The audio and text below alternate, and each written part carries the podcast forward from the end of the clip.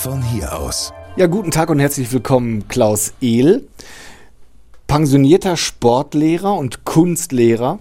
Und wenn sich jetzt ein paar Leute fragen, hm, wieso beschäftigen wir uns hier im Podcast von Bochum Marketing mit pensionierten Sport- und Kunstlehrern, dann hat das doch schon einen Grund. Klaus Ehl ist derjenige, der hier in der Stadt den Urban Trail zum ersten Mal, naja, organisiert, sagen wir mal. Das ist schon richtig, das, das kann man so richtig, sagen. Ja. Ne? Nochmal zu Urban Trail, ganz allgemein, wir kommen später nochmal drauf zurück. Was ist das eigentlich? Ja, Urban Trail, wie der Name schon sagt, ist was Städtisches, was Urbanes. Wir laufen, also nehmen einen Trail mitten durch die Stadt.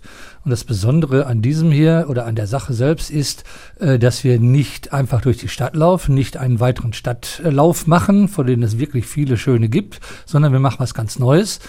Ähm, wir laufen nämlich nicht äh, an den Gebäuden vorbei, sondern wir laufen mitten durch die Gebäude. Und äh, das macht sehr viel Spaß. Wir machen das Ganze ohne Zeitnahme. Das heißt also, jeder kann da mitlaufen, ältere wie ich, aber auch junge haben da Spaß dran. Äh, man kann auch walken. Äh, man bleibt zwischendurch ab und zu stehen, macht ein paar Selfies. Äh, oder jetzt haben wir sogar jemanden gefunden, ein Sponsor wird also äh, Knipskumpel an die Strecke stellen, dass man denen sein Selfie, äh, sein, Handy geben kann und sagt, hör mal, nimm uns doch mal auf. Wir sind jetzt hier gerade im, im Schauspielhaus. Äh, da findet gerade eine Probe auf der Bühne statt und äh, ich stehe mitten davor, finde ich geil. Ähm, Knips, mir, knips uns beiden doch mal. So einen langen Arm habe ich nicht. Dann braucht man also nicht seinen langen Stock da mitzunehmen und kriegt trotzdem schöne Fotos von der ganzen Strecke. Okay, das ist aber doch schon eine, auch eine Sportveranstaltung. Man geht da also mit Laufschuhen hin und auch in Sportklamotten und so weiter. Man hat eine Startnummer, alles das, was dazugehört zu so einem ja. Lauf. Sie haben ja eben sehr richtig gesagt, dass ich, ich äh, mache jetzt eine Klammer auf, ihr, Klammer wieder zu, früherer Sport- und Kunstlehrer war. Äh, und deshalb interessiert mich das natürlich besonders, dieser Lauf. Also es ist richtig, es ist erstmal tatsächlich ein Lauf. Man äh, kommt in Sportkleidung an, so wie man auch äh, sonntags nachmittags joggen gehen würde. Äh, aber es geht eben nicht darum, wer als Erster ankommt. Äh, jeder kriegt am Ende eine Medaille, jeder hat gewonnen.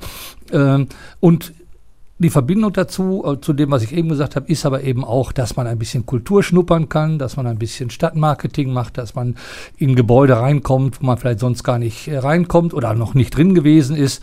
Äh, und man kann dann eben auch einfach mal stehen bleiben und, und sich was anschauen und muss nicht als erster im Ziel sein. Also eine schöne Kombination aus, ja, nennen wir es ruhig, Kunst und Sport. Hm, das Konzept kommt aus den Benelux-Ländern, da hat es ja. sowas schon mal gegeben, in Holland und in Belgien. Ähm, hat denn die Erfahrung gezeigt, dass es da auch schon Leute gibt, die trotzdem als Erste ankommen wollen? Nee. Nein, äh, es gibt natürlich so ein paar, die äh, vorne weglaufen wollen. Sollen sie, macht auch Spaß, wenn sie Freude dran haben, ist völlig okay. Äh, aber es geht eben nicht darum. Äh, es geht eben darum, ja, mit äh, anderen zusammen, mit Freunden am besten äh, oder als Paar oder wie auch immer mit Freundestruppen. Auch das, die haben sich ja auch als solche angemeldet. Ähm, ja, einfach einen schönen Tag zu verbringen. Mhm. Wie sind Sie selber äh, zu diesem Kind gekommen? Ich habe äh, damals beim äh, Karstadt Ruhrmarathon mal mitgeholfen, als ich äh, in Wattenscheid war. Da ist der erste Jahr in Wattenscheid gestartet. Und da hat man mich gefragt, ob ich da nicht ein paar freiwillige Helfer besorgen könnte. Habe ich gemacht. Äh, beim zweiten habe ich das dann für äh, Bochum und Dortmund gemacht, beim dritten dann für Bochum, Dortmund und Essen. Ich hatte also hinterher dreieinhalbtausend freiwillige Helfer zu finden, zu briefen, zu organisieren. Und dann habe ich noch den Schülerlauf dazu gemacht und war dann noch für Start- und Zielorganisation äh, mit zuständig. Kurz, ich war hinterher richtig äh, in der Sache drin. Und als jetzt die Gesellschaft, die das damals gemacht hat, äh, Deutschland läuft in Berlin, sich überlegt hat, diesen Lauf jetzt nach Deutschland zu bringen, haben sie natürlich gesagt, ja, beste Gelegenheit wäre ja Ruhrgebiet. Ah, da kennen wir einen, da haben wir doch schon mal was mit zu tun gehabt. Im Ruhrgebiet fragen wir mal den Klaus Ehl. Und dann habe ich gesagt, ja, wenn ich das schon machen soll, dann aber auf jeden Fall der allererste in Bochum. Und so kommt der Urban Trail nach Bochum. Nun ist es äh, so, dass Sie ja, glaube ich, im Moment so zum Ruhestand als Lehrer nicht kommen, ne? Nö, will ich auch gar nicht. äh, also ich war sehr, sehr gerne in der Schule. Es hat mir bis zum letzten Tag Spaß gemacht. Ich habe auch bis zum allerletzten Tag durchgezogen. Äh, aber irgendwann darf man ja auch gar nicht mehr. Und da ich aber noch äh, Spaß daran habe, was zu tun und mit Leuten umzugehen, äh, ja, mache ich das. Das macht mir auch Freude. Mhm. Sie waren Lehrer für Sport und Kunst. Das ist erstmal eine Verbindung oder eine, eine Kombination, die jetzt auch nicht jeder hat. Mhm. Sport und Kunst gehört erstmal nicht zusammen. Wie ist es dazu gekommen, dass Sie sich dafür interessiert haben? Oh, das gehört schon zusammen. Äh, beides sind äh, sehr archaische, ursprüngliche Dinge, die die Menschen in grauer Vorzeit schon gemacht haben. Die haben gejagt und haben Sport getrieben die, auf diesem Wege und haben sich schon sehr, sehr früh versucht, irgendwie zu äußern und Kunst zu machen. Also ich sehe da durchaus eine Verbindung. Aber jetzt äh, Spaß beiseite. Äh, es war so, ich wollte eigentlich immer Kunst studieren, war auch auf einem, einem Gymnasium, äh, die also einen musisch betonten Oberstufenzweig hatten. Und dann kam irgendwie der Sport dazwischen, möchte ich mal sagen. Bei einem bei Bundesjugendspielen bin ich plötzlich und unerwartet mal 11-1 gelaufen. Der Musiklehrer hat über 100 Meter. Über 100 Meter, ja. Äh, der äh, Musiklehrer hat gestoppt. Das weiß ich noch. Das stimmte also wahrscheinlich gar nicht. Aber ich dachte, ich wäre einer. Und äh, am Rand stand jemand vom Polizeisportverein Detmold. Da war ich nämlich in der Schule. Äh, und äh, hat gesagt, ob ich nicht mal äh, mittrainieren wollte. Das fand ich natürlich toll, dass jemand meinte, ich könnte was und habe mittrainiert und tatsächlich nach ganz kurzer Zeit wurde ich dann relativ gut. Äh, bin gleich im ersten Jahr Westfalenmeister geworden, im zweiten Jahr war ich deutscher Juniorenmeister und im dritten Jahr war ich überraschenderweise, für mich wirklich überraschenderweise, plötzlich in der Nationalmannschaft. Äh, ja, und dann habe ich erst einmal Sport studiert an der Sporthochschule in Köln, habe dann aber anschließend, kaum war ich fertig, äh, mein Kunststudium, was ich ja immer machen wollte, hinterher studiert äh, und so bin ich Sport- und Kunstlehrer geworden. Also Kunst nicht auf Lehramt studiert, sondern als Künstler? Nein, ich wollte eigentlich als auf Künstler machen, nachdem ich aber nur mein Sportstudium hinter mich gebracht hatte und ein bisschen mehr Lebenserfahrung hatte, habe ich eingesehen, dass es wohl äh, sinnvoller wäre, beides auf Lehramt zu machen und das habe ich dann auch so gemacht. Mhm. Was ja auch nicht heißt, dass ich nicht auch künstlerisch ein bisschen was mache. Das wollte ich gerade sagen. Äh, es gibt, glaube ich, auch von der Märkischen Schule, wo Sie lange Jahre tätig waren, auch noch diesen Baum, wo Sie auch mhm. nicht äh, unerheblich ja. dran mitgewirkt haben. Ja, ja, wir haben also mit der Kunst AG habe ich oder haben wir da einen Baum, der jetzt das Zeichen der Schule ist, wo auch das Schulschild dran ist. Aber auch hinten haben wir mehrere kleine und große Kunstwerke aufgebaut. Äh, also künstlerisch tätig bin ich immer auch gerne gewesen gewesen heißt, äh, heutzutage befassen Sie sich mit der Materie nicht mehr. Doch, doch, das heißt Sie aber im stillen Im Kämmerchen natürlich. Also ich male vor mich hin ein bisschen, äh, verkaufe auch mal ganz gerne an irgendeinen Freund ein bisschen was, äh, mache kleinere Sachen natürlich, weil ich kein riesiges Atelier habe. Und jetzt äh, zieht mein Söhnchen um äh, mit äh, seiner, also meiner Schwiegertochter, äh, und die brauchen auch ein schönes großes Bild. Und da habe ich wieder eine schöne Aufgabe. Was ist das für eine Kunst, die Klaus Ehl macht? Was ist darauf zu sehen? Also wenn Sie sagen, ich male, dann mhm. äh, welche Motive kann man da erwarten? Ja, ich bin natürlich meines Alters gemäß äh, geprägt von der Nachkriegskunst, besonders von der deutschen Nachkriegskunst, die ich außerordentlich schätze. Ähm, und äh, in diese Richtung male ich auch. Das heißt also, ich äh, male so ein bisschen informell, aber äh, lege großen Wert darauf, dass da immer auch was Realistisches dabei ist, äh, manchmal sogar auch Hyperrealistisches, äh, einfach um mir oder auch dem Betrachter zu zeigen, das ist nicht einfach irgendwas hingeklickst, wobei ich mir da auch ganz viel Mühe mache, sondern ich, ich könnte es auch äh, ganz realistisch. Okay. Naturalistisch. In Öl oder? Ja, Öl habe ich auch viel gemacht, aber jetzt mache ich hauptsächlich mit Acrylfarben, ist billiger. Mm, okay. Und einfacher zu handhaben. Man muss nicht so viel Firnis auftragen hinterher ne? und genau. all diese Dinge. Ja, aber ich zeichne auch gerne oder mache mach, äh, Collagen für mich und so im, im, Sinne von Max Ernst, den ich übrigens auch sehr schätze, aber ist ja auch deutsche Nachkriegskunst mit. Äh, deshalb habe ich meinen Sohn übrigens auch so genannt. Der heißt Max Ernst mit Vornamen. Wunderbar. Wir waren gerade in Detmold, da sind Sie geboren. Nein, ich bin geboren in Bad Lippspringe, in, äh, ganz an der, Ren an der Grenze zu Lippe, also im Ostwestfälischen, nahe von Paderborn. Und bin, weil wir eine Gaststätte hatten, eine Kneipe, im Kloster gewesen, weil meine Eltern nach dem Krieg sagten, aus dem Jungen soll was werden. Und äh, wir auch gar kein Gymnasium in Bad Lippspringe hatten, dann haben sie mich nach Bad Driburg ins Kloster gesteckt. Aber der liebe Gott hat dann Einsehen mit mir, hat mich schlecht werden lassen in der Schule, so dass ich die Schule wieder verlassen musste. Und so wäre ich nämlich jetzt Priester ähm, Pater. Äh, und dann bin ich äh, eben in ein Internat nach Detmold gekommen, weil ich eben nicht in der Kneipe groß werden sollte.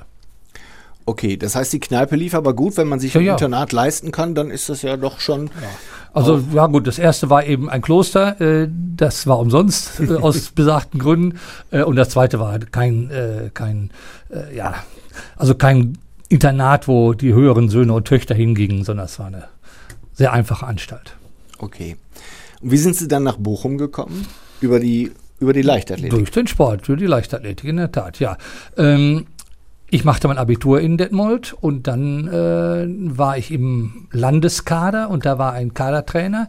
Äh, den habe ich natürlich um Rat gefragt, was ich denn machen sollte, wenn ich jetzt da weg musste aus äh, Detmold, wo ich im PSV war, einem Polizeisportverein äh, wobei ich nichts mit der Polizei zu tun hatte.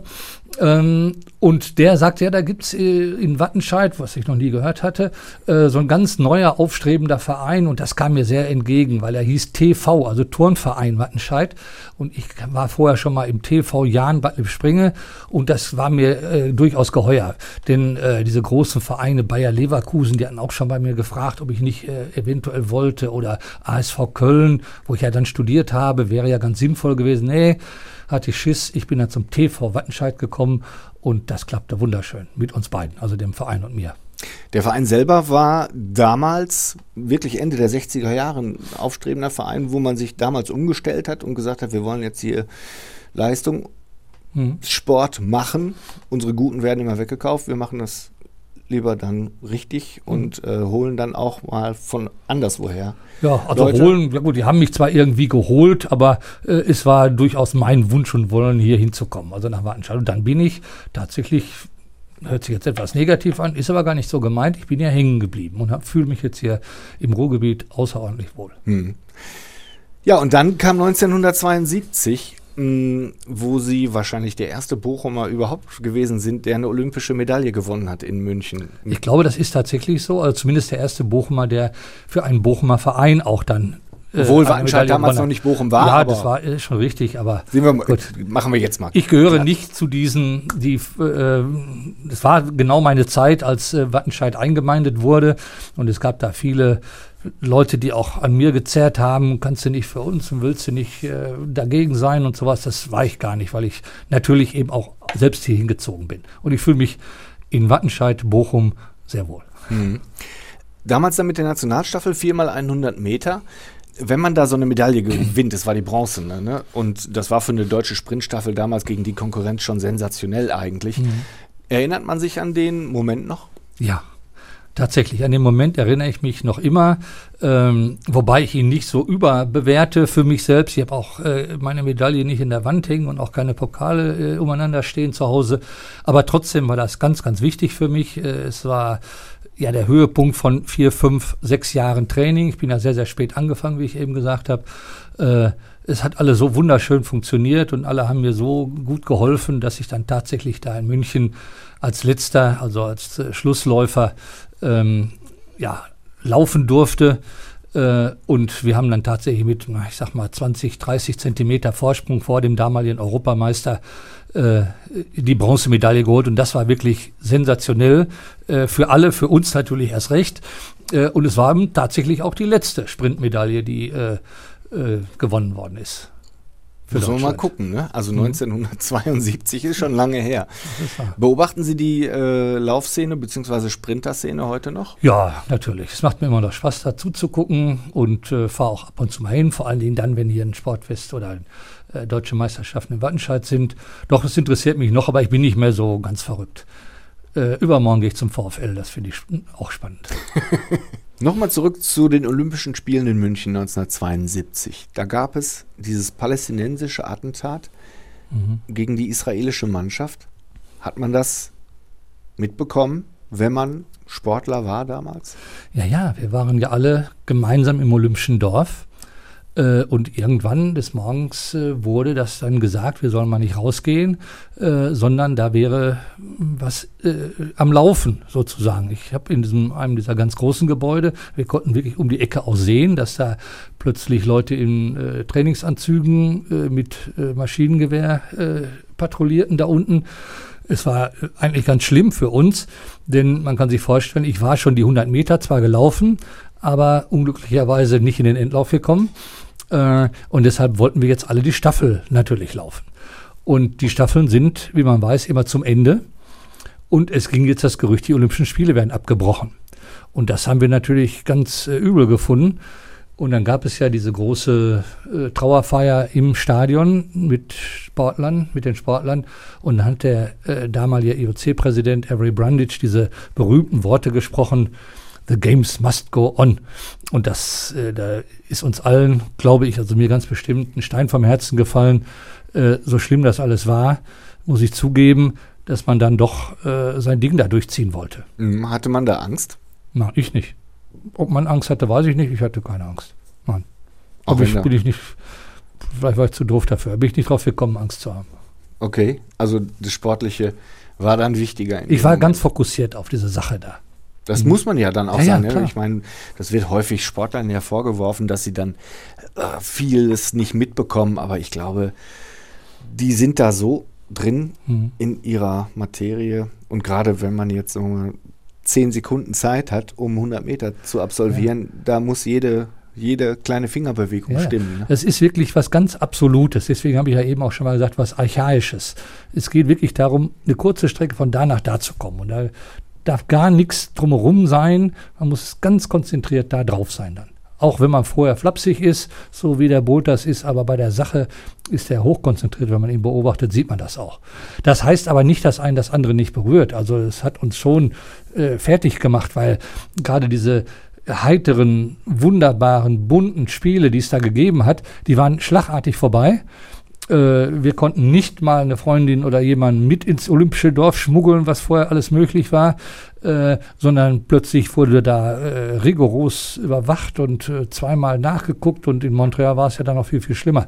Also was die Sicherheitsdinge anging. Also kurz und klein, ich habe das sehr gut mitgekriegt, es hat mich auch sehr berührt, aber ich war trotzdem heilfroh, dass wir noch laufen durften. Ansonsten sind Sie sportlich unterwegs und machen jetzt noch was? Ach ja, ich spiele noch ein bisschen Tennis. Das macht mir Spaß. Ähm, das kann ich auch noch ganz gut. Äh, ja, also ich spiele eigentlich hauptsächlich Tennis. Mit einer Mannschaft? In einer Mannschaft, ja. Wie heißt die? Ich bin äh, im TC Bochum Süd äh, in Lindendahlhausen. In der Nähe wohne ich. Bin wohne auf Wattenscheider Gebiet zwar immer noch, aber es ist so ein kleiner Zwickel. Äh, es ist also ganz in der Nähe dieses Vereins. Mundscheid. Mundscheid, genau. So heißt das. Wunderschöne Gegend. Da ich selbst mhm. Lindner bin, weiß ich, dass es da sehr, sehr nett ist. Mhm. Ähm, 1976 haben Sie nochmal an, an den Olympischen Spielen teilgenommen ja. in Montreal. Aber das war dann auch vom Erlebnis her schon so, dass man sagen musste, naja, kenne ich schon. Oder? Ja, so ein bisschen stimmt das sogar, wobei natürlich Montreal, Kanada äh, mit Vorbereitungstrainingslägern da und wir waren im äh, Im Winter davor haben wir große, ein großes Hallenmeeting da mitgemacht. Also das war natürlich auch sehr spannend, aber es war natürlich doch noch was anderes als zu Hause zum ersten Mal äh, sowas mitzumachen. Das ist richtig. Mhm. Als Sie dann später Lehrer geworden sind, es gibt ja Sportlehrer, sag ich mal, die ich jetzt, ich habe viele Sportlehrer in meinem, äh, meiner schulischen Laufbahn erlebt, die alle so eine Art von Spezialisierung hatten und gesagt haben, okay, äh, in den Grundkursen hinterher in der Oberstufe, wer jetzt zu mir kommt, da machen wir vor allen Dingen das oder ich mache vor allen Dingen das. War das bei Ihnen auch so, dass Sie sich da äh, auf, die, auf die Leichtathletik verlegt haben oder da ein ganz besonderes Augenmerk drauf gelegt haben? Nein, kann ich eigentlich nicht sagen. Also die Leichtathletik ist natürlich eine Kernsportart und kommt auch immer wieder vor. Äh, die Leichtathletik ist natürlich das ursprünglich mit Laufen, Springen, Werfen. Das braucht man auch in allen anderen Sportarten. Deshalb sollte eigentlich jeder Sportlehrer die Leichtathletik ein bisschen äh, in den Vordergrund machen. Heute ist das leider Gottes, sage ich jetzt mal in Anführungsstrichen, nicht mehr ganz so. Da geht es mehr um Fun, aber wir haben ja eben den Lauf äh, angesprochen, den Urban Trail ich bin genau auf der gleichen Schiene. Man muss eben auch Spaß an der Sache haben können. So, das ist das eine, aber ich habe auch alles andere, äh, viele andere Sachen gemacht. Da ich ja so ein bisschen musisch angehaucht bin, habe ich hinterher sehr, sehr viel äh, Gymnastik-Tanz gemacht an der Schule, weil das viele Sportlehrer nicht so gerne machten, männliche. Äh, und die Damen haben dann immer gesagt, ja, immer müssen wir das machen, wir wollen auch mal Volleyball spielen und so was. Ich sagte, ja, mache ich, habe mich ein bisschen eingearbeitet. Und da ich eben Diplom-Sportlehrer bin und das an der Sporthochschule in Köln auch gelernt habe, hat mir das hinterher richtig viel Freude gemacht. Mhm. Gymnastik, Tanz, das war immer so die Art von Bewegung, die man als Jugendlicher oder als Junge in der Pubertät möglichst nicht machen wollte. Aber mhm. trotzdem schadet das ja nicht. Nee, das schadet wirklich nicht. Und äh, die sich dann äh, dazu entschieden haben, die haben das ja freiwillig gemacht. Ich hatte natürlich immer mindestens zwei Drittel Mädchen und wenn nicht sogar noch mehr. Manchmal haben so ein paar Jungs das so aus Spaß äh, gemacht, die sind aber dann ganz schnell wieder verschwunden, weil sie gemerkt haben, dass ich das durchaus ernst alles nehme. Da wird nicht ein bisschen rumgehupft, sondern wir haben sehr konzentriert gearbeitet und haben auch hinterher wunderbare Ergebnisse gehabt. Wir haben Tanztheater gemacht beispielsweise, ganz freie Sachen hin, äh, später in der, in der Prima, Oberprima sage ich immer noch, obwohl es 12 und 13 heißt. Ähm, also es hatte schon Anspruch und hat, war, war gut. Und, und nicht äh, äh so so, so mädchenhaft, äh, äh, wo die Jungs sich schämen mussten. Ja. Aber auch mit Geräten? Band, ja, ja. Bandschleife, auch, Ball und Keule? Auch das haben wir gemacht, aber es war nur ein kleiner Teil davon. Aber klar haben wir das auch gemacht. Nochmal einmal ein Wort zum Kunstunterricht. Mhm. Wenn man jahrzehntelang Kunst unterrichtet hat, hat sich das verändert, was, was junge Menschen wollen, tun wollen oder auch machen können? Ist das anders geworden in den letzten Jahren? Ich habe zu meinem Abschluss an der Schule äh, eine wunderschöne, finde ich zumindest, wunderschöne Ausstellung gemacht. Äh, und ich kann das so sagen, wunderschön, weil da waren keine Bilder von mir, sondern es waren nur Schülerarbeiten. Und zwar Schülerarbeiten von den, jetzt weiß ich gar nicht, wie lange ich in der Schule war, 35, 40 Jahre meiner Schulzeit. Ich habe mir immer die schönsten Bilder äh, schenken lassen von den Schülern, die gehören ja den Schülern eigentlich, ich habe die auch nicht behalten, sondern habe sie immer gelobt und gepriesen und habe gesagt, dass ich möchte diese Bilder auch nächsten Generationen zeigen und hatte hinterher äh, also ganz viele Mappen voller richtig toller Bilder. Und davon habe ich eine Ausstellung gemacht äh, in den Räumen der Watz in Wattenscheid. Äh, und an denen konnte man wirklich sehr, sehr schön nachvollziehen, dass sich das durchaus geändert hat.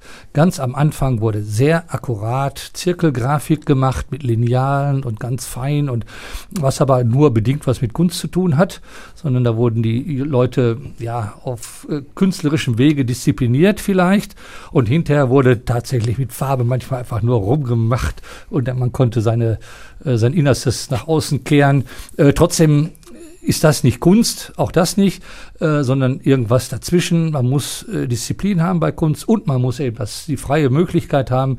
Und dazwischen haben wir dann versucht, äh, immer was zu machen. Es hat sich ein kleines bisschen geändert, richtig, aber Kunst bleibt Kunst. Und, und jeder ist ein und Vita Brevis, sagt man ja. Ne? und jeder ist ein Künstler, wie Josef Beuys sagt. Da hat er nicht ganz unrecht. Wenn jeder, wenn er mal es möchte, ist eigentlich eine ernst gemeinte Äußerung, die man macht, tatsächlich auch Kunst, finde ich auch, ja. Muss ich erstmal sacken lassen, weil es ist ja nicht nur die Äußerung, sondern oder ja, äh, soll äh, auch eine tätige Äußerung? Es kann auch eine tätige Äußerung sein. Wenn man natürlich äh, zu Hause im Sessel sitzt, dann ist man sicherlich nicht äh, Teil der äh, lebenden oder der, der sozialen Plastik, die Beuys damit meint. Aber wenn man an sozialen Geschehen teilnimmt und das, wie gesagt, auch ernst meint und ehrlich meint und auch ein, ein, etwas vorhat damit, dann gehört man dazu, denke ich, und dann produziert man auch Kunst im weitesten Sinne. Ja, klar. Und Kunst und Urban Trail ist ja gar nicht so weit auseinander, ne? Wie ich eben schon sagte, richtig. auch da in dem Sinne äh, nehmen zum Beispiel auch alle, die an diesem Event, im Event ist ein doofes Wort, aber es ist nun mal so, irgendwie teilnehmen, sind ein Teil von irgendetwas. Und wenn man das als Kunst bezeichnen möchte, gerne. Also zum Beispiel laufen wir am Kunstmuseum vorbei. Hinter der Scheibe ist ein großes Bild äh, in dem äh, Saal und äh, da wird eine Klanginstallation gemacht äh, vom Museum. Und nun kriegt jeder die Möglichkeit, auf die große Fensterscheibe sich zu den Klängen und zu dem Bild, was dahinter ist, in irgendeiner Form auszulassen. Das heißt, man kann äh, Zeichnungen dahin machen, man kann Spuren hinterlassen, man kann was hinschreiben und am Ende gibt es ein großes Kunstwerk, so wie man sich das vorstellt, äh, weil es zweidimensional ist und sich auf irgendwas bezieht. Aber ich glaube, alle, die das produzieren, äh, sind auch irgendwie ein bisschen was in diese Richtung. Jetzt organisieren Sie so ein, sagen wir es mal ruhig, Event. Wie ich aber jetzt weiß von Ihnen, haben Sie auch schon während Ihrer Tätigkeit als Lehrer immer wieder noch andere Sachen auch gemacht. Haben Sie nicht mal ein Mode, äh, ich, äh, Sie haben auch mal ein Modegeschäft betrieben? Ja, jetzt, wo ich aus dem Dienst heraus bin, ja. Ich habe äh, angefangen eigentlich als äh, neben meiner Schulzeit, deswegen habe ich auch nie eine ganz volle Stelle gehabt, habe ich, äh, war ich Repräsentant der Firma Puma. Das war eine wunderschöne Zeit, weil ich äh, immer herumgereist bin. ich hatte geradezu die Auflage, in den besten Hotels abzusteigen, weil ich eben die Firma repräsentiert habe und war für die Leichtathletik zuständig und habe dazu, dafür gesorgt, dass möglichst viele gute äh, Sportler Puma tragen. Mhm. Ja, und dann hat sich daraus entwickelt, dass ich ein paar Sachen für Puma dann auch verkauft habe. Und daraus hat sich dann entwickelt, dass wir auch ein bisschen Mode dazu genommen haben. Ja, und so habe ich immer ein bisschen was gemacht.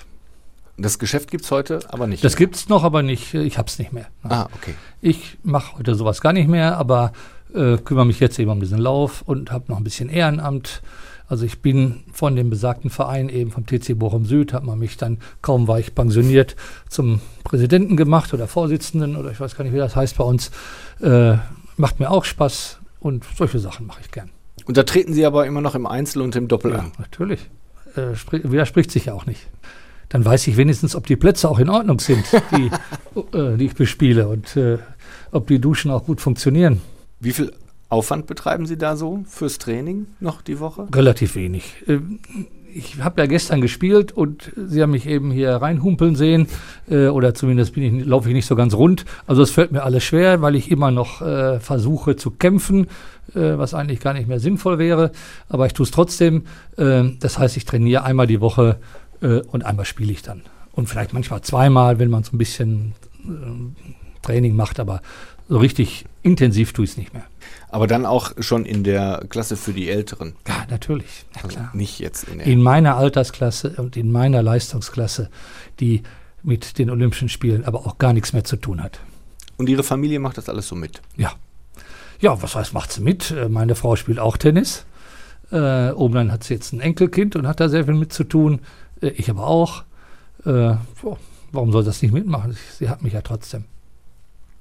Bleibt denn ähm, wenn man so viel tut und noch äh, jetzt, also außerhalb des Malens, außerhalb des Sports, außerhalb des sonstigen Organisierens von irgendwelchen Events noch Zeit für was anderes, was Sie noch interessiert? Ja, was macht ein normaler Pensionär? Der reist, dafür ist Zeit. Der liest Bücher, dafür ist Zeit. Der hört Musik, auch dafür ist Zeit. Der sitzt im Garten und zupft ein bisschen Unkraut aus und überlegt, ah, da könnte ich noch ein Pflänzchen kaufen, das setze ich da mal hin. Auch dafür ist Zeit. Der geht abends aus und isst gerne. Der geht ins Theater. Der geht ins Museum. Der fährt auch jetzt zur Dokumenta nach Kassel. Also für all das ist immer noch Zeit, klar. Was lesen Sie, wenn Sie lesen? Alles. Alles durcheinander. Das vorletzte, was ich gelesen habe, war Königsallee wo es um den alternden Thomas Mann geht, mhm. der seine alte Liebe, auch ein Mann natürlich, äh, wieder trifft. Äh, sehr anrührig, finde ich, und auch lustig, witzig geradezu. Und äh, im Moment lese ich Montalbano, äh, Sizilien-Krimi vom Kommissario Montalbano. Also ich lese, was mir in die Hände kommt und was die Stadtbücherei Bochum mir bietet. Und was ich geschenkt bekomme. Nicht die teuerste Tapete zu Hause, die große Bücherwand. Nein, ich habe sehr viele Bücher. Doch, doch, ich habe ganz viele Bücher. Aber das ist genau das Problem. Ich weiß nicht mehr, wohin damit. Und die habe ich auch nicht, äh, die habe ich in meinem Arbeitszimmer und nicht in meinem Wohnzimmer. Da sind gar keine Bücher oder mal liegt vielleicht mal eins rum. Ähm, also ich äh, kann mir jetzt keine Bücher mehr kaufen oder nur noch ganz wenige, weil ich nicht weiß, wohin damit. Sie fahren zur Documenta nach Kassel. Ja. Die moderne Kunst ist auch immer noch ein Thema und da sind Sie als Mensch, als Künstler, als äh, Beobachter immer noch dabei? Ja, also ich bin tatsächlich als Schüler von Detmold aus mit 17 Jahren nach Kassel getrennt, um mir eine Dokumente anzugucken und ich war hin und weg und weil in Detmold und Paderborn gab es sowas nicht. Ich habe da meinen, meinen, meinen ersten Picasso gesehen und meinen ersten Warhol äh, und eben auch meinen ersten Beuys Blitzschlag mit Hirsch. Das war natürlich etwas später. Ich habe im Raum gesessen und einfach nur gestaunt. Wie, was, was, das hat mich richtig äh, ergriffen. Die letzte Dokumenta, ich muss es wohl zugeben, hat mich ein bisschen offensichtlich ein bisschen überfordert. Äh, ich war nicht mehr mit allem einverstanden, aber das liegt jetzt nicht an der Kunst, fürchte ich mal, sondern an mir. Aber es könnte auch ein bisschen an der Kunst liegen, man weiß es nicht. Äh, ich werde auf jeden Fall dieses Jahr wieder hinfahren äh, und, und gucken, was die Kunst gemacht hat. Und was ich mit der Kunst machen kann, anfangen kann. Ja, gibt es da äh, wirklich so, noch sowas wie auch Inspiration für das eigene Schaffen? Ja, ja, natürlich, unbedingt sogar, ja. Also ich gucke mir auch sehr gerne Museen an, Ausstellungen. Ich fahre tatsächlich häufig umeinander und äh, äh, ja, wo irgendwo was Spannendes zu sehen ist und guck mir das an. Mit Vergnügen. Wissen Sie, wo da so der Trigger für Sie liegt, wo der Punkt ist, der Sie dann wirklich reizt an so einem Werk? Nein. Kann man nicht erklären. Ne? Kann ich, ich weiß es wirklich nicht. Ich weiß es tatsächlich nicht. Ich weiß nur, es gibt einfach Bilder, da kommen mir die Tränen in die Augen. Äh, auch bei neueren. Äh, es gibt aber eben auch ganz viele, die hochgeschätzt sind. Ich war jetzt gerade neulich äh, äh und habe mir die äh, neuen Bilder von Richter angeguckt ähm, in Köln. Da war ich jetzt ein bisschen enttäuscht, weil ich sowas ganz häufig schon gesehen habe, äh, was aber nicht heißt, dass sie nicht gut sind und äh, heißt schon gar nicht, dass sie nicht teuer sind, denn sie sind sehr, sehr teuer. Ich glaube, Richter ist der teuerste, teuerste ja, ja, richtig. Äh, aber die haben mich jetzt nicht vom Hocker gerissen, sagen wir es mal so. Mhm. Während vielleicht im Nebenraum so ein kleines Bildchen, bah, toll. Ja, komisch. Ich finde das immer seltsam, dass man das selber ja. nicht erklären kann, was einen da anspricht. Ne? Das nee, kann ich tatsächlich nicht. Es muss doch nicht mal gegenständlich sein oder äh, farbig oder weiß der Himmel was. Es kann wirklich eine Kleinigkeit, kleines Bildchen sein, was ich einfach richtig schön finde. Ich versuche dem auch manchmal nachzuspüren, was, was, was ist denn eigentlich das, die Kunst? Äh, warum ist das Bild so toll und das nicht? Oder warum ist das teuer und das nicht? Auch das, denn offensichtlich gibt es ja dann viele Leute, die das gut finden. Denn so kommt ja der Preis auch zustande. Natürlich auch durch Markt und ich weiß der Himmel was. Äh, aber es muss ja irgendwas da sein. Hoffe ich. Aber es muss ja auch nicht immer die Kunst sein, die einen berührt. Ne? Manchmal ist ja auch einfach was, was ein, was schön ist oder was einen in, berührt, weil es mit dem eigenen Leben mal was zu tun hatte oder man hat was Verborgenes in sich, was dann angeklingelt wird. Und manchmal ist das tatsächlich auch Kitsch, der, den man schön findet. Ne? Ja. irgendwas Verrücktes. Und Hochkunst sagt man, na, schön, trinkt man ein Säckchen drauf und dann ist gut. Wenn in diesem Jahr Urban Trail ein Erfolg ist. Und mhm. es sieht ja wohl auch schon von den Starterzahlen her so aus, als mhm. sei es doch etwas, was viele Leute anspricht, wo wir gerade beim Ansprechen sind. Mhm. Dann wird es auch im nächsten Jahr geben. Kann man darüber schon sprechen? Ja, kann man, klar. Also wenn es nach mir geht, ja. Und äh, das liegt jetzt natürlich äh, auch so ein bisschen daran, wie die Stadt das jetzt annimmt. Äh, mit Stadt meine ich jetzt nicht die Bevölkerung, äh, sondern eben auch die Stadtspitze, denn es ist ja auch was in und für die Stadt. Äh, wenn die sagen, das finden wir toll, das möchten wir gerne nächstes Jahr wieder haben, ich bin dabei. Aber diese ganzen Orte unter eine Kappe zu bringen, das ist schon äh, auch eine Aufgabe. Ne? Das war wirklich eine Aufgabe, es war ziemlich schwierig, aber da muss ich sagen, hat, mich, hat mir auch die Stadt sehr dabei geholfen, insbesondere eben äh, das Kulturbüro. Äh, da, äh, die haben mir alle Türen geöffnet und äh, Termine gemacht, denn wenn man normalerweise zum Schauspielhaus kommt und sagt, ja, ich möchte hier mitten durchlaufen und am besten macht er auf der Bühne sonntags morgens noch eine, äh, noch eine Probe, bestellt er die Leute mal, damit die auch was zu gucken haben, dann jagt er mich gleich nach Hause. Ne? Mhm. Wenn dann aber jemand kommt von der Stadt oder vom Kulturbüro, der den kennt und sagt, wollen wir mal einen Termin machen, wir stellen dir das mal vor, dann funktioniert das auch. Gibt es denn über die Orte, die es jetzt beim Urban Trail gibt in diesem Jahr, darüber hinaus noch welche, wo man sagen kann, oh, da möchten wir auch noch mal hin? Ja, natürlich. Und zwar? Äh, beispielsweise ein Ort, wo ich eigentlich dieses Jahr sehr, sehr gerne durchgelaufen wäre. Also ich jetzt nicht so, weil ich muss ja da arbeiten, aber äh, die Leute, und ich hätte sie gerne daher geschickt, weil ich den Ort unheimlich toll und spannend finde, die Jahrhunderthalle. Äh, da waren wir auch schon ziemlich weit äh, gediehen und dann musste ich leider Gottes, weil unsere Strecke zu lang wurde, weil nämlich es so viele schöne Sachen hier in Bochum gibt, äh, sagen, nee, da können wir jetzt doch nicht hinlaufen.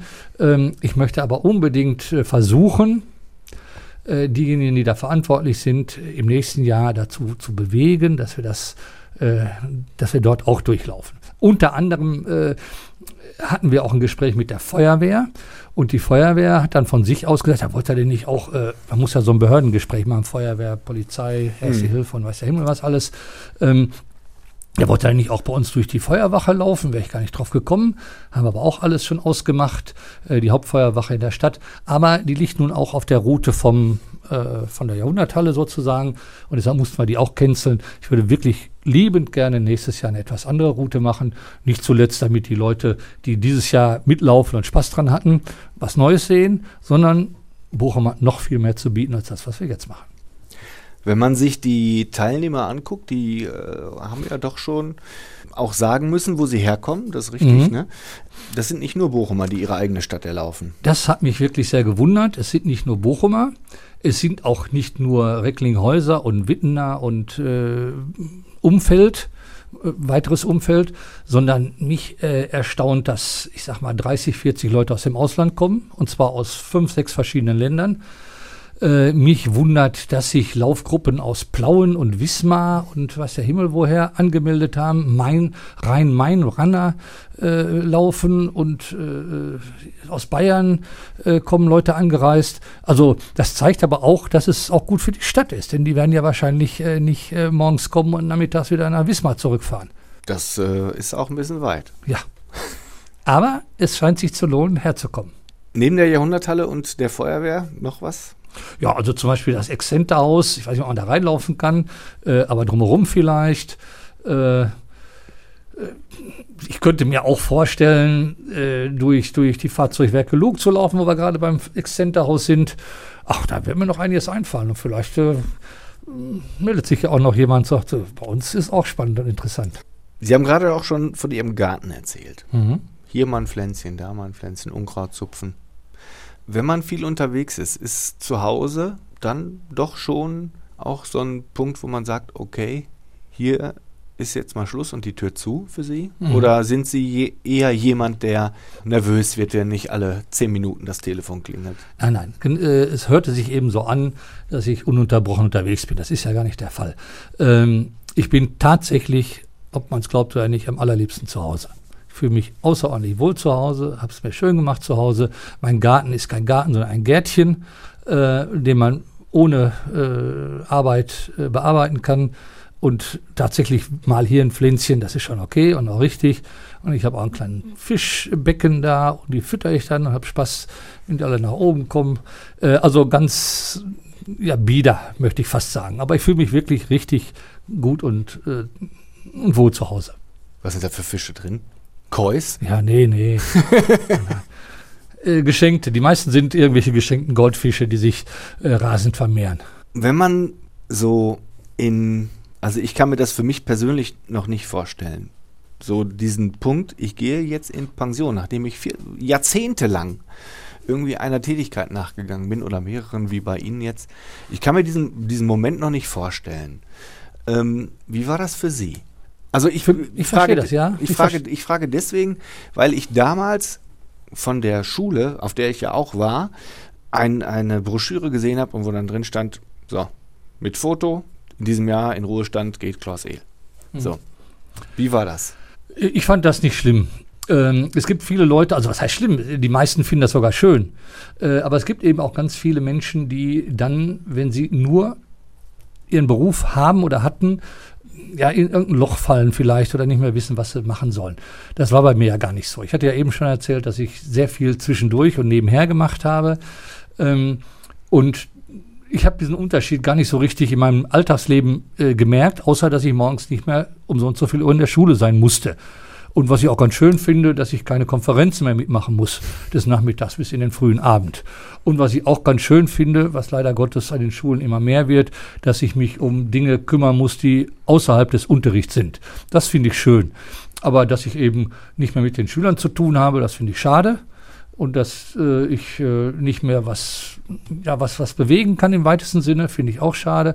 Aber dass ich jetzt äh, plötzlich nicht mehr wusste, was, was los ist und dass ich mich da jetzt äh, unnütz fühle, weil ich eben nicht mehr äh, oder weil ich altes Eisen geworden bin. Ähm, dieses Gefühl hatte ich nie. Kein bisschen. Was war Ihnen als Lehrer wichtig, den äh, Schülern beizubringen? Womit sollten die rausgehen bei Ihnen? Also, um es ganz einfach zu sagen, äh, sie sollten Freude an den beiden Fächern haben, beziehungsweise an den beiden Gebieten. Äh, das Tollste, was ich erreichen konnte, war, wenn irgendjemand einen Beruf erle erlernt hat, der äh, was mit Kunst und oder Sport zu tun hatte. Und ich habe ein unheimliches Vergnügen zu wissen, dass viele Grafiker geworden sind oder auch Kunst studiert haben oder irgendwas Künstlerisches, auch Tänzerisches tatsächlich. Jemand ist zum Musical gegangen, äh, gemacht hat. Oder eben äh, einfach am Ende oder nach der Schulzeit über den Schulsport, den sie ja hatten und häufig dann auch schon sowieso was anderes gemacht haben, weiterhin Sport treiben. Also dass sie Freude am Sport und Freude an der Kunst haben und irgendwas in diese Richtung machen. Oder ich habe gesagt, wenn Sie freiwillig mal ins Museum gehen und nicht nur, weil ein freier Tag ist und ich ins Volkwart-Museum mit denen marschiert bin, wenn die freiwillig samstags, äh, sonntags mal äh, eine Ausstellung angucken, dann habe ich alles erreicht, dann ist es schön. Also dieses ganz große Ding, ich möchte hier einen Menschen formen oder so, das hatten Sie nie, ne? Ja, das ist doch Menschenform. Wenn einer, ich finde, das ist ein toller Erfolg, wenn, wenn, wenn jemand freiwillig äh, in, ins Museum geht, weil ihm Kunst gut gefällt, weil ich ihm das versucht habe zu vermitteln, finde ich, das ist ein sensationeller Erfolg. Ich, was, was, was will man denn mehr erreichen? Ja. Nun ist Kunst ja aber auch ein Fach, genauso wie Sport auch, wo zum Teil ja benotet wird, äh, ob jetzt jemand Talent hat oder nicht. Da kann man nicht nee. viel lernen, oder? Nein, nein, nein, nein, nein. Das kommt also, einem immer so vor. Ja, das ist aber nicht so. Also bei mir war das nicht so. Ähm, in Kunst äh, ist es nicht meine Aufgabe, einen Künstler zu erziehen. Ich kann keinen Künstler machen in den zwei, drei Stunden Kunstunterricht, die ich habe. Auch nicht im Leistungskurs Kunst. Ein bisschen eher. So, äh, sondern äh, ich kann jemandem versuchen, etwas über Kunst beizubringen was Kunst ausmacht, was Kunst ist. Ich kann ihm ein paar Handwerksdinge äh, geben, wie Farbenlehre, wie Mischen, wie äh, Komposition und weiß der Teufel was. Ich kann ihm zeigen, wie andere das gemacht haben, indem ich Kunstbetrachtung mache. Äh, und ansonsten habe ich das in der Oberstufe sehr häufig so gehalten, dass es natürlich äh, Kriterien geben muss für ein Bild. Die heißen aber nicht, äh, die heißen aber nicht Mach Kunst, sondern es gab klare Aufgabenstellungen äh, wobei natürlich noch eine Komponente dabei sein muss, die offen ist. Und dann haben wir die Bilder gemeinsam äh, bewertet. Mhm. Das heißt also, wir haben versucht herauszufinden, wer hat denn das, was wir eigentlich machen wollten, auch schön umgesetzt? Oder warum hat er das nicht gemacht? Warum hat er was, was anderes gemacht? Ist das andere, was er eigentlich gegen meinen Wunsch gemacht hat, ist das nicht vielleicht sogar viel besser? Und das kam mir häufig vor. Klar, ja, natürlich. Mhm. Nee, was ich jetzt gerade meinte, war so zeichnerisches Talent zum Beispiel. Ne? Das hat ja auch nicht jeder von Anfang Ja, aber dann an, hat man es nicht. Also äh, ich glaube allerdings, dass man äh, zeichnen lernen kann. Man kann äh, zeichnen und malen lernen, aber Kunst nicht. Mhm. Also das im, hier oben. Ja, entsteht. Das, das entsteht woanders oder da muss man dann wirklich was darüber hinausgehendes haben. Äh, genauso wie Sport. Im Sport kriegt ja derjenige eine gute Note, der sich von, ich sag mal, 1,10 Meter im Hochsprung auf 1,20 Meter verbessert. Der kann genauso eine gute Note kriegen wie einer, der von, von, von alleine gleich mal als 1,60 Meter springt und sich kein bisschen verbessert und keine Lust hat. Also Talent äh, ist, hilft in beiden Fällen äh, sehr gut, aber äh, bei mir hat nie einer eine 5 oder 6 gekriegt, der sich bemüht hat. Und in, bei anderen Lehrern ja auch eigentlich nicht. Ganz früher vielleicht. Sie wohnen jetzt schon eine ganze Weile hier in der Stadt. Mhm. Was ist Bochum für Sie? Wenn Sie sagen, Sie fühlen sich hier total wohl. Ja, ich fühle mich hier wohl und es hört sich jetzt ein bisschen pathetisch an, ich bin hier zu Hause. Und äh, ich kann sogar im weitesten Sinne sagen, das ist meine Heimatstadt. Ja, doch, klar. Wobei ich eben woanders herkomme, da werde ich auch in Kürze wieder hinfahren, weil in Bad Lippspringe die Landesgartenschau ist gerade. Äh, aber ich war jetzt mindestens fünf, sechs, sieben Jahre nicht mehr da. Äh, also ich finde, dass da gehöre ich auch irgendwo hin oder habe da hingehört, aber eigentlich bin ich jetzt Bochumer. Und warum? Was, was, ist das? Was ja, ist, ergeben, ist hat es sich, ergeben hat es sich ja zufällig, wie ich eben gesagt habe, durch den TV Wattenscheid bin ich hier hingekommen. Aber das Ruhrgebiet kommt mir ausnehmend entgegen. Es ist offen, die Leute sind äh, frei und äh, oder zumindest ein großer Teil. Man kommt schnell mit ihnen ins Gespräch. Ich habe hier eine Kulturlandschaft, die ich äh, auf der ganzen Welt, vielleicht in New York und London noch habe. Ich habe Theater ohne Ende. Ich weiß wirklich nicht, ob ich ins Mir gehen soll oder ins äh, äh, Alto Theater oder in unser Schauspielhaus oder welches Konzert ich mir angucken soll. Ich habe alles, was ich hier haben will äh, habe äh, super tolle Restaurants äh, rundrum. Es gibt woanders auch welche, gibt vielleicht auch noch bessere irgendwo äh, im Kölner Raum. Aber ähm, alles, was ich brauche und was ich möchte und was ich äh, wünsche, habe ich hier in ganz konzentrierter Form und das weiß ich sehr zu schätzen. Und obendrein wohne ich auch noch im Grünen, mitten in der Stadt. Also, was will ich mehr? Dankeschön, Klaus Ehl. Gerne. Bochum von hier aus.